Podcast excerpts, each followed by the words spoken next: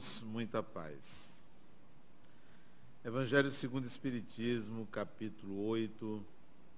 Bem-aventurados os que têm o coração puro. Verdadeira pureza, mãos não lavadas. Então os escribas e os fariseus que vieram de Jerusalém aproximaram-se de Jesus e lhe disseram: Por que razão os vossos discípulos violam a tradição dos antigos? Pois não lavam as mãos antes das refeições. Mas Jesus respondeu-lhes: Por que razão violais o mandamento de Deus para seguir a vossa tradição? Já que Deus estabeleceu este mandamento, honrai vosso pai e vossa mãe, e este outro, aquele que disser palavras ultrajantes a seu pai ou a sua mãe, seja punido de morte. Mas vós outros vos, vos dizeis, todo aquele que tiver dito a seu pai ou a sua mãe, toda oferença oferença que faça a Deus vos é útil, satisfaz a lei, ainda que depois ele não honre e não assista seu pai e sua mãe. E assim vós haveis tornado inútil o mandamento de Deus pela vossa tradição. Hipócritas, Isaías bem profetizou sobre vós quando disse: Este povo honra-me com os lábios, mas seu coração está longe de mim. E é em vão que eles me honram ao ensinarem máximas e prescrições humanas. Depois, conclamando o povo, ele lhe disse: Escutai e compreendei bem isto. Não é o que entra na boca que mancha o homem, mas é o que sai da boca do homem que o macula. O que sai da boca parte do coração, e é isso que torna o homem impuro, porque é do coração que partem os maus pensamentos, os assassínios, os adultérios, as fornicações, os latrocínios, os falsos testemunhos, as blasfêmias e as maledicências. Essas são as coisas que tornam o homem impuro não é com certeza comer sem ter lavado as mãos que torna o homem impuro. Então, os seus discípulos, aproximando-se dele, lhe disseram: Sabeis vós que os fariseus, ouvindo o que acabaste de dizer, estão escandalizados? Mas ele respondeu: Toda planta que meu Pai Celeste não plantou será arrancada. Deixai-os. São cegos que conduzem cegos. Se um cego conduz outro, ambos caem no fosso. Mateus 15, de 1 a 20. Enquanto ele falava, um fariseu convidou a jantar em sua casa. E Jesus, quando lá chegou, sentou-se à mesa.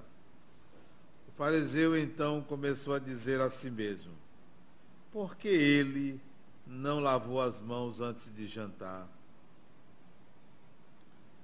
Mas o Senhor disse-lhe: Vós, fariseus, tendes muito cuidado com a aparência da taça e do prato, mas os vossos corações estão cheios de rapinas e de iniquidades.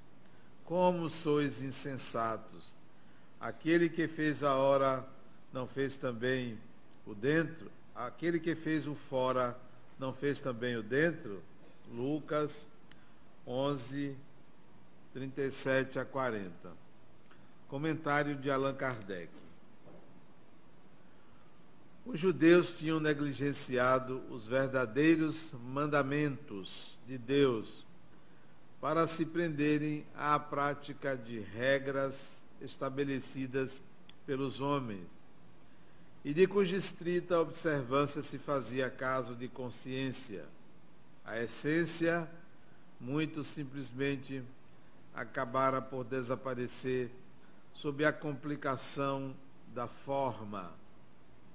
Como era mais fácil observar atos exteriores do que se reformar moralmente, lavar as mãos que limpasse o coração, os homens iludiram-se e acreditavam-se quites com a justiça de Deus, porque eles se adequavam a essas práticas, mantendo-se o que eram.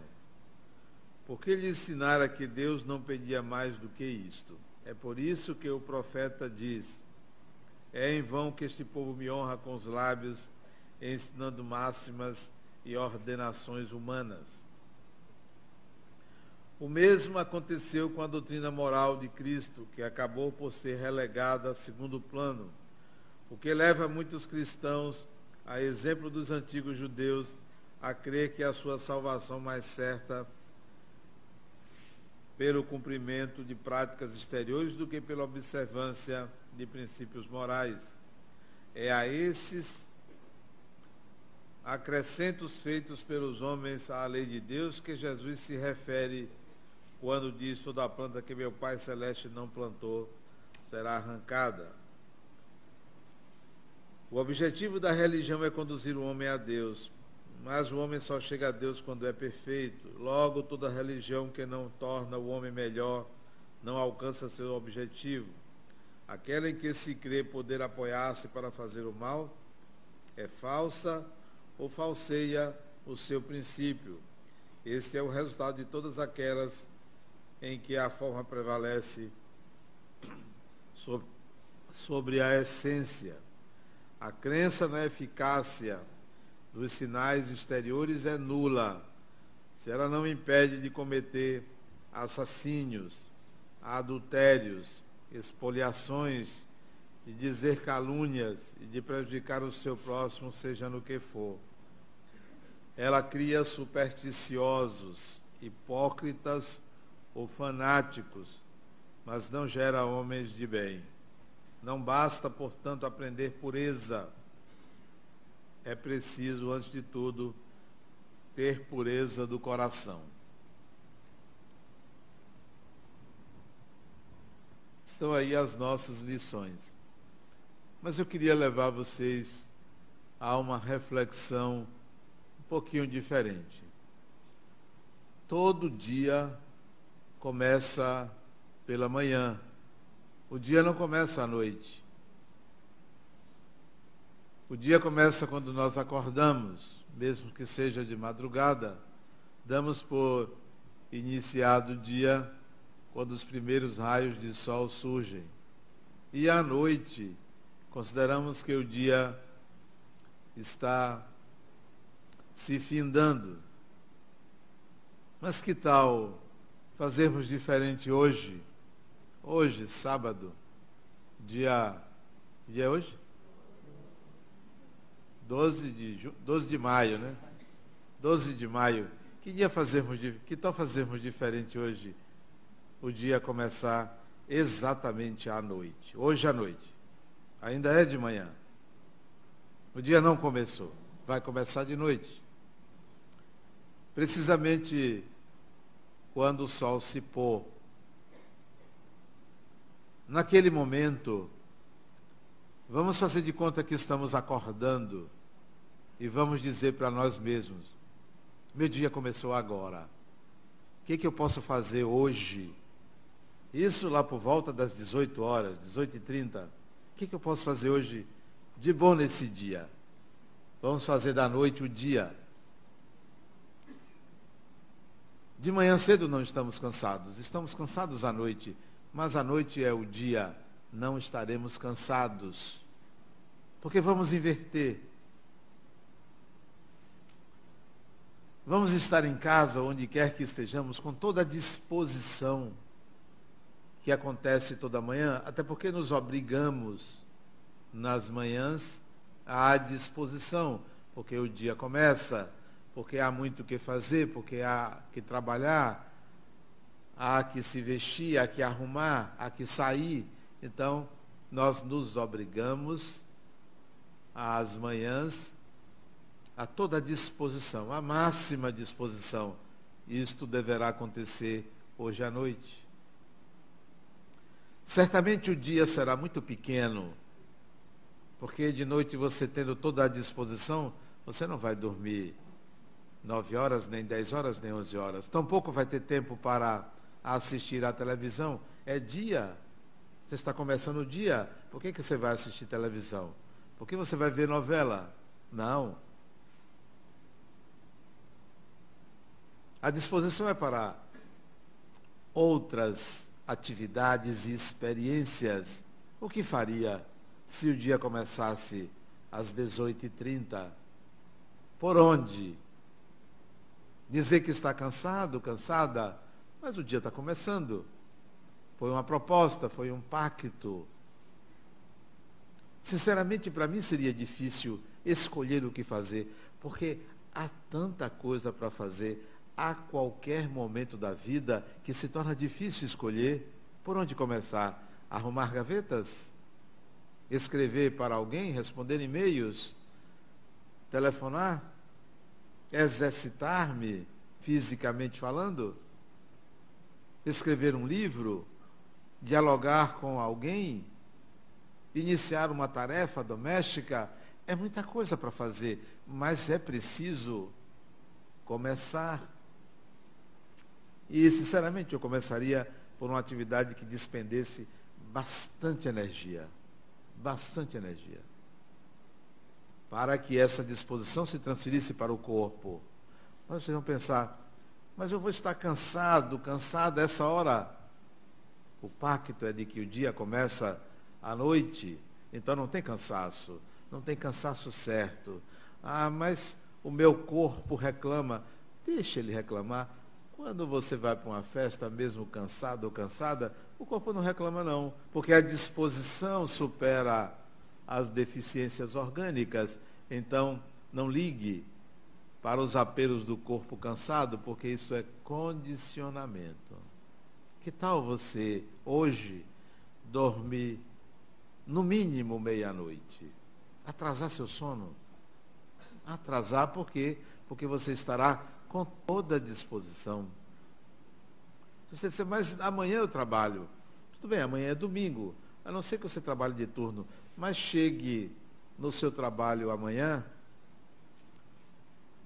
na metade do dia. Porque o dia começou hoje. Na metade do dia você não vai estar com sono. Está na metade do dia. Você inverteu. Então, vai dormir meia-noite. E se você tem o hábito de dormir meia-noite, vá dormir uma hora, um pouco mais tarde. Amanhã é domingo, amanhã é dia das mães. E você vai começar o dia das mães, dia das mães, hoje. Logo depois que o último raio do sol resolver iniciar o dia em outra parte do planeta. Ah, você vai ter muito trabalho hoje à noite, porque será o início do dia. Proponho isso a você. E você pode me perguntar, mas qual é a vantagem nisso, disto? A vantagem é um descondicionamento. Nós nos escravizamos. Nós somos escravos de nós mesmos, dos condicionamentos que fizemos. E quando o dia começar hoje à noite, lembram? Hoje à noite o dia vai começar você vai pensar também diferente. Havia uma preocupação sua durante o dia de fazer bonito para as pessoas. Só que à noite você está em casa. Em casa você se desarmava. Morando sozinho ou sozinha ou com pessoas, em casa as máscaras caem. A persona dá lugar à naturalidade das relações humanas, ali você não consegue se esconder. Ninguém se esconde entre quatro paredes. Ninguém. O espírito se desarma. Então você vai fazer diferente hoje. Você vai criar uma persona. Você vai inverter, o dia está começando. Você tem que fazer bonito. Então faça bonito em casa. Mostre para as pessoas o quanto você é uma pessoa ótima, maravilhosa, maravilhoso. É inversão, não esqueça. O que você fazia durante o dia, você vai fazer à noite. Ficar bonita, bonito, maravilhoso, educado, educada, sorrindo. Sabe? Dentro de casa. As pessoas vão dizer, está precisando tomar o lanzapina. Tá sim. É uma mudança. E diga para a pessoa, meu dia começou agora. Eu estou aceso, estou acesa. Eu estou com todo o gás. Todo o gás. A pessoa vai lhe achar diferente. Você mudou. Mudança externa, mas oriundo de um pacto interno consigo mesmo. Porque quem não sabe pactuar consigo mesmo, engana-se e engana a vida. Os pactos que eu tenho que fazer são comigo. Adenal, é que tal você deixar em vez de fazer 10, fazer 5. Em vez de fazer 15, fazer 30. Pactos pessoais. Se você diz a alguém, fulana, eu prometo que eu não vou mais fazer isso. Não prometa nada a ninguém. Fale consigo mesmo. Se você reclama de uma pessoa, poxa, fulano tem que parar de fazer isso comigo. Não é fulano que tem que parar. A permissão é sua, a disposição é sua.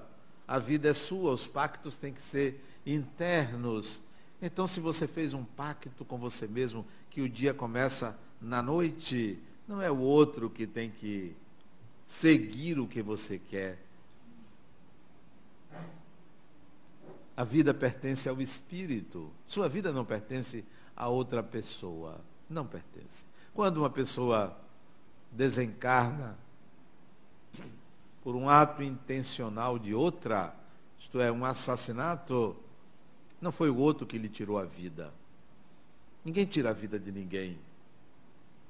Ser assassinado é uma predisposição pessoal. O outro infeliz cometeu um equívoco, ele com ele mesmo, não com você. Ninguém tem seu destino modificado por outra pessoa. Só você pode mudar o seu destino pactuando com o divino. Então deu meia-noite, você com todo o gás, com toda a disposição, fazendo mil coisas, acelerada, acelerada, resolve dormir. Mas como se você não tem o hábito de dormir tão cedo?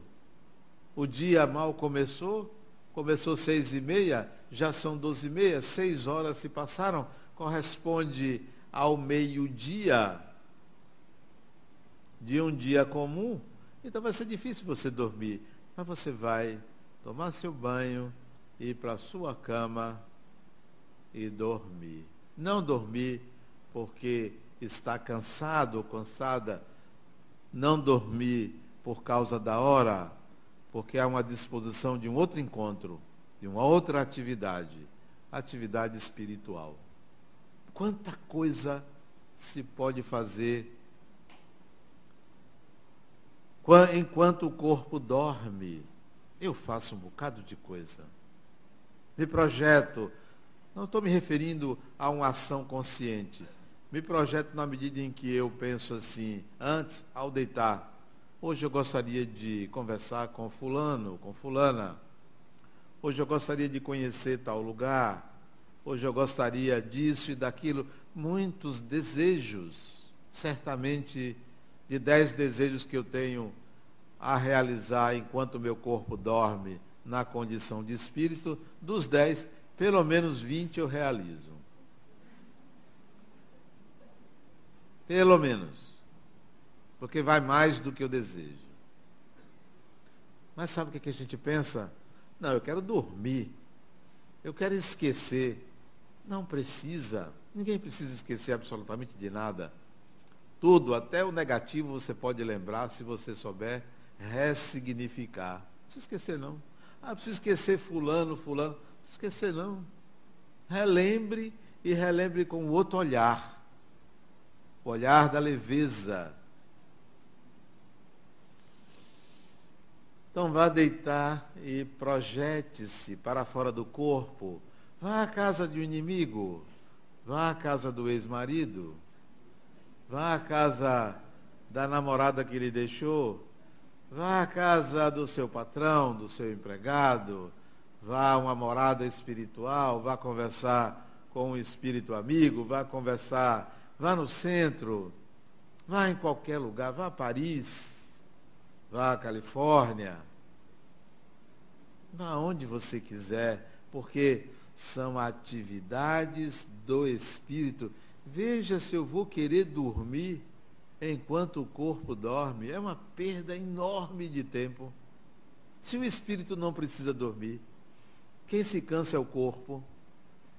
Eu vou querer dormir, eu quero estar 120% aceso 200% do tempo. Porque o espírito é um ser imortal. Deixe o corpo descansar. Descanse aí, vá. Você não precisa? Deixe o corpo descansar. E a mente não precisa descansar. A mente só precisa descansar quando ela entra em colapso. Quando o raciocínio é desencontrado, quando o medo penetra a consciência, quando a culpa reprime, interfere nos processos mentais. Como eu não me sinto culpado por nada, nada, absolutamente nada, nem do que eu fiz errado.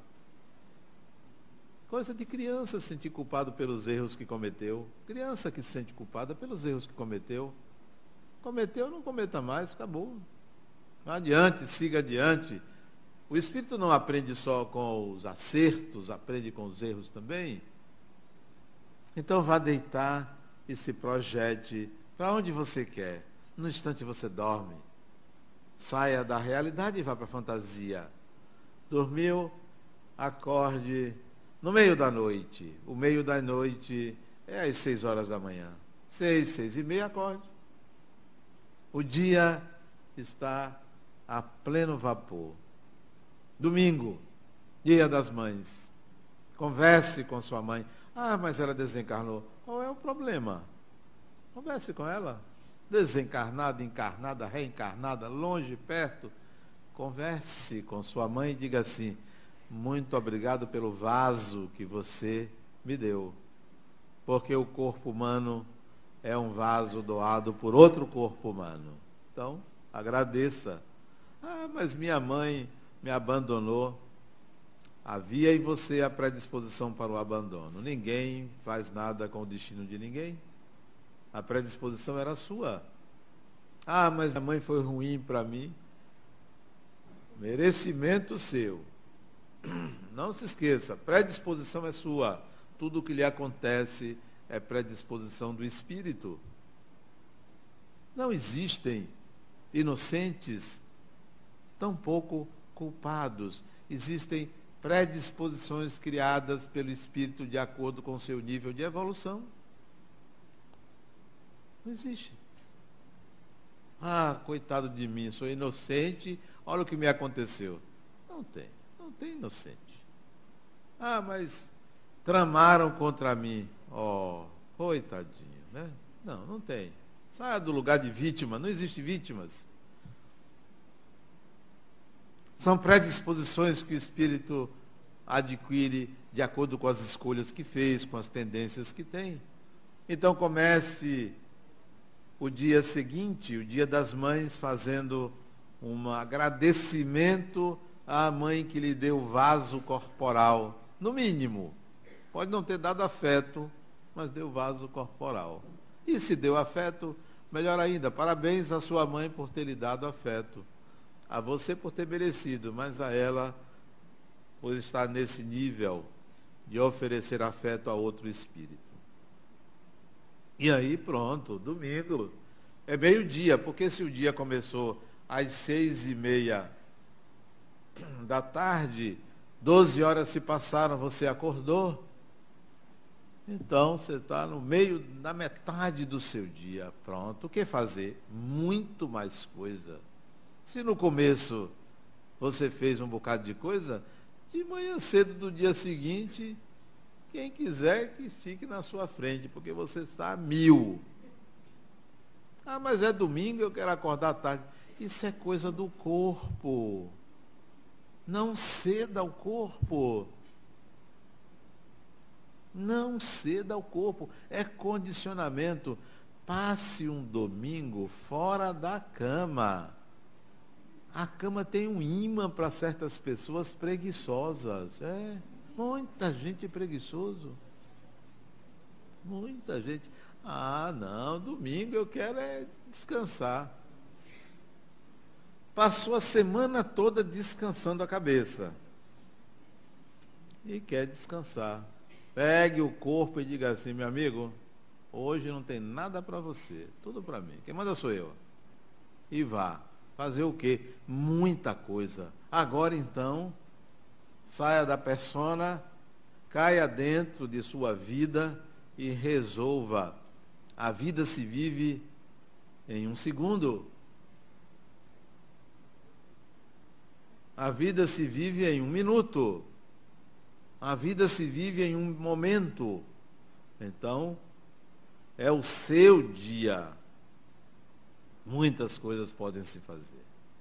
E se seu dia começa cedo, se tem o hábito do corpo acordar às 5 da manhã, melhor ainda. O corpo não pode ser dono do espírito. O espírito é dono do corpo. Dê atenção a ele, mas não se submeta totalmente a ele. Ele é seu. Não é você que é dele, não. Não é o corpo que tem um espírito, não. É o espírito que usa um corpo.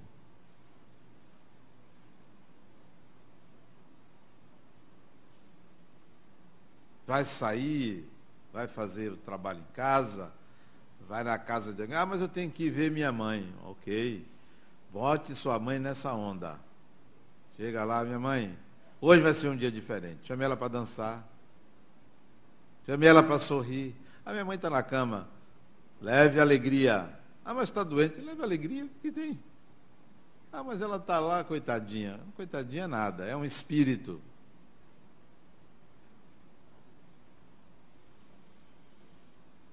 A vida pertence ao espírito.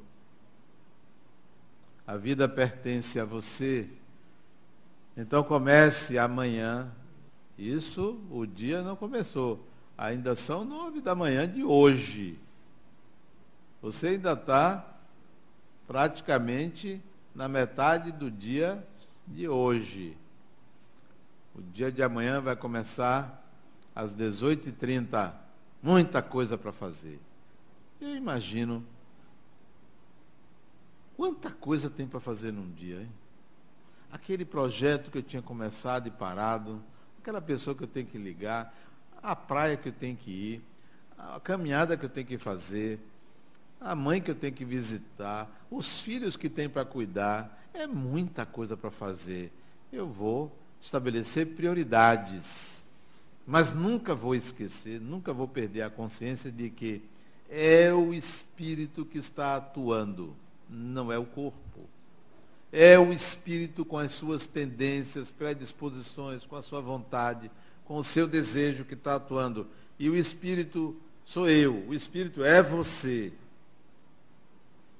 É um dia, será um dia diferente amanhã, não por ser o dia das mães, por ser o seu dia. Faço o que quero no meu dia, mas não vou atender aos apelos do corpo, nem aos apelos da sociedade. Vou agir fora da curva fora da curva. E nesse dia, amanhã, experimente dar uma de bobo. É uma ótima coisa ser bobo, sabe? É, ser bobo. Vai ser aquela pessoa aérea, que está no mundo da lua, que quando alguém conversa, vocês, hã? Bobo. Bobo. É ótimo ser bobo. Ótimo. Aquela pessoa muito esperta que sabe tudo. Chatice pura. Bobo. Então você vai viver o dia como está aqui, ó. Pureza no coração, porque o bobo tem o coração puro. Pureza no coração. Bobo. Nada sério. Nada sério. Tem que fazer isso, tem que fazer aquilo. Vamos que dia é hoje? Ah, ah, é, é. Aí você vai falar do festival de música, você vai falar das ondas da Califórnia, do forró, nada, bobo. Amanhã dê uma de bobo. Evoque a não responsabilidade amanhã. Se todos os dias fizéssemos isso, a vida seria muito mais leve. Porque as pessoas levam a vida muito a sério. A sério demais. Tão a sério que criam suscetibilidades, melindres. O que é o melindre senão a falta do bobo? O melindre só existe porque nós escondemos o bobo. Ninguém quer ser passado para trás. Deixa o outro lhe passar para trás. Ninguém engana ninguém. A gente só engana nós mesmos. Quanta gente me engana. Aqui mesmo no centro, que eu dirijo. Muita gente me engana. Sabe o que eu faço? Eu rio. Não na frente da pessoa. Às vezes na frente. Mas geralmente em casa eu dou tanta risada. Eu tive uma reunião esses dias que eu dei risada. Como é isso? Dá risada. Bobo. É bom ser bobo. Deixe as pessoas não criarem expectativas a seu respeito. Porque quem entroniza o lugar de sabe tudo, faz tudo, resolve tudo, está perdido. Não, não sei tudo, não faço tudo. Não crie expectativas em relação a mim, porque eu preciso viver a minha vida. E não viver resolvendo a vida dos outros. Eu já faço isso no meu consultório. A pessoa se em casa, na minha vida social, eu ficasse querendo resolver a vida dos outros. Eu faço parte de um grupo de amigos, que eu chamo, é uma confraria, de 12 pessoas. Eu sou bobo. Denal, o que é que você acha? Hã? Não quero estar no lugar de psicólogo sempre. Estar no lugar de o espírita que vai corresponder. Não, saia desse lugar amanhã. Amanhã você vai ser o bobo. Mas não é o bobo que fica fazendo brincadeiras para os outros rirem. É o bobo que está consigo mesmo. O bobo está consigo mesmo. Ele está vivendo o seu mundo. Está vivendo uma outra realidade. Porque é dia de fazer isto. Há um dia para isso. Ou dois dias, ou sete dias na semana, ou trinta dias no mês. Há que fazer isso. Há que sair desse lugar e tudo a sério. Então, se a pessoa diz uma coisa de lá, está falando comigo. Não, não é comigo. Você fala para você. Eu me lembro uma vez eu trabalhando. Chegou na eu era chefe, você chegou na minha mesa, eu vou tirar você desse lugar. Eu fiquei assim parado. Ele está falando de quê? Do que, que ele está falando? Porque na minha consciência, aquele lugar não era meu, era uma função. Não me pertencia, pertence à empresa. Então eu fiquei sem entender. Eu olhei para ele, o que, que eu disse a ele? Nada, porque o bobo estava ali. Não entendia aquilo. Ele não ouviu nada. Não houve diálogo.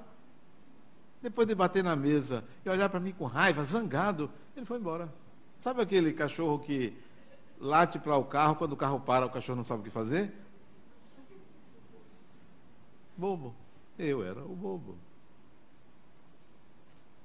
Não, não vou levar a sério isso. Não tem que levar a sério.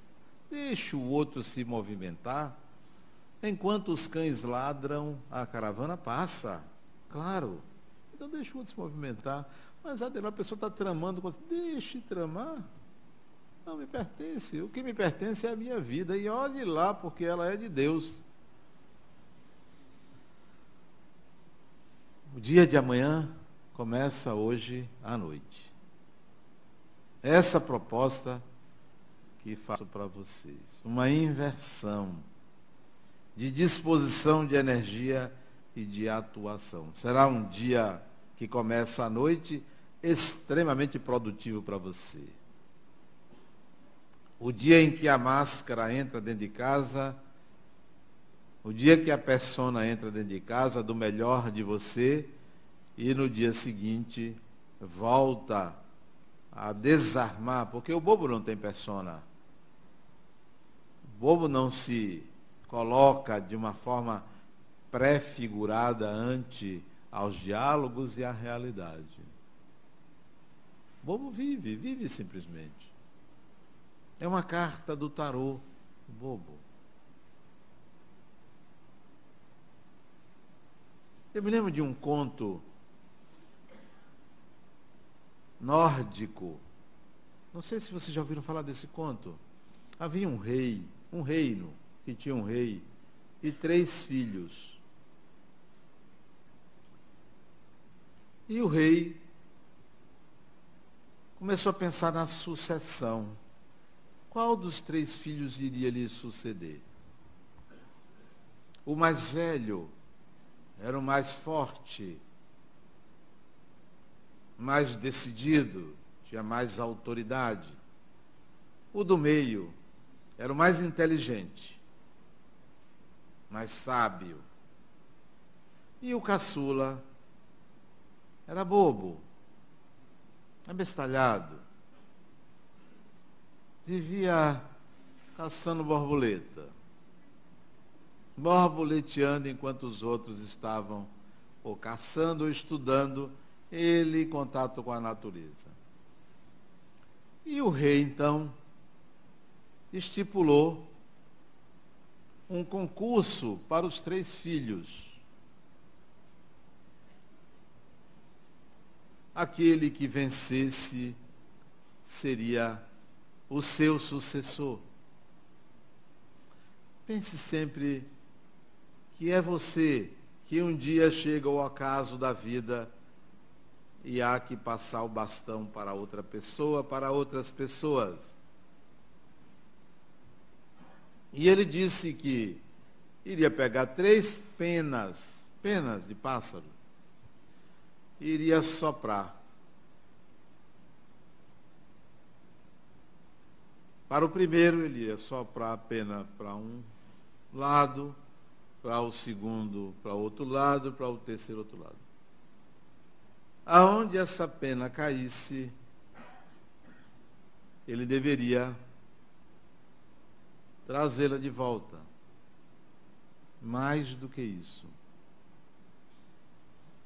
Deveria retornar com algum troféu, com alguma coisa, com algo bem feito, com uma roda, com uma mandala e soprou a pena do primeiro, que levou essa pena para muito longe, e ele foi. Soprou para o segundo, que foi para um ponto intermediário. E para o primeiro, quando ele soprou, a pena caiu na calçada, ali de junto. Tinha nada.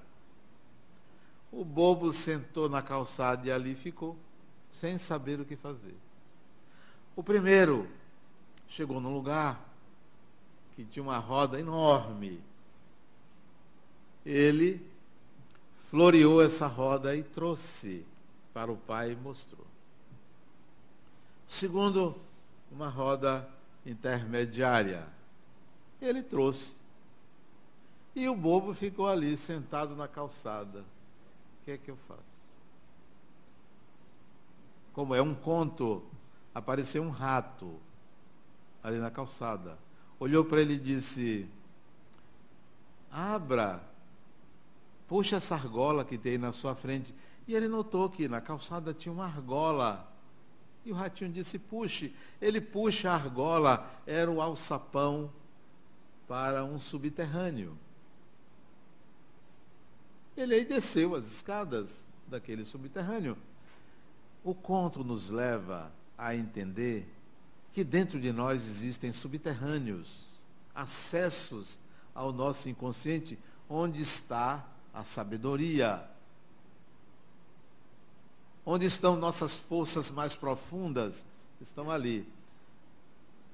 Pois ele desce a escada, disse, e agora, o que, que eu faço?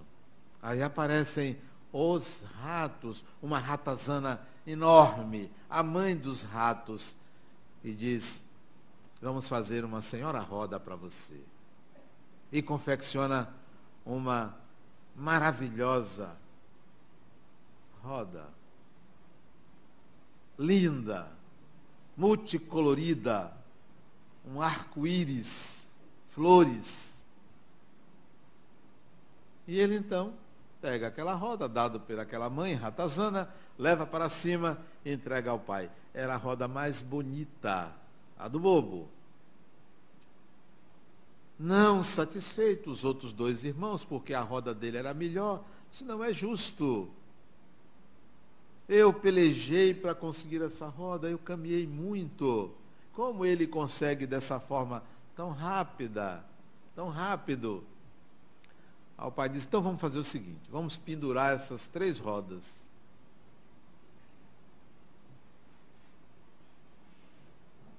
Cada um tem que pular por dentro dessa roda. Aquele que saltar do outro lado, mais longe, é o vencedor. Eu estou fazendo uma variação porque o conto é muito grande. Isso é um livro chamado Conto das Três Penas, um conto nórdico. Eu li tem uns 10, uns 15 anos atrás. E estou me lembrando agora, mas estou fazendo algumas adaptações para encurtar. A autora do livro se chama Marie-Louise von Franz. Ela quem escreveu esse livro, O Conto das Três Penas. E penduram-se as rodas e os três pulam. O bobo olhou para a roda, o negócio era muito alto para ele pular. disse, não, não vai dar. Sentou na calçada. Enquanto os outros se apressaram em pular para ver quem chegava mais num lugar mais distante do pulo. Ele ficou ali sentado. E agora? Vem a ratazana, mãe, e diz: Eu vou fazer asas para você voar. Pule, que eu providencio o resto. E de fato, asas enormes, invisíveis aos outros, foram adicionadas ao corpo do bobo e ele então voou muito, pulou muito mais longe. Nós somos espíritos que temos asas invisíveis para voar. Amplie o alcance dos seus desejos, da sua criatividade, onde, até onde você quer ir. Você pode ir muito mais do que você imagina. O que é a ratazana aí? A ratazana representa a mãe não a mãe biológica, mas a mãe divina, que tudo pode, que tudo favorece, que tudo oferece. Mas a gente acha que vivemos num vale de sombras, de expiações, de sofrimento, de obsessores. Somos espíritos livres, seres criados para a luz E ele então vence o concurso.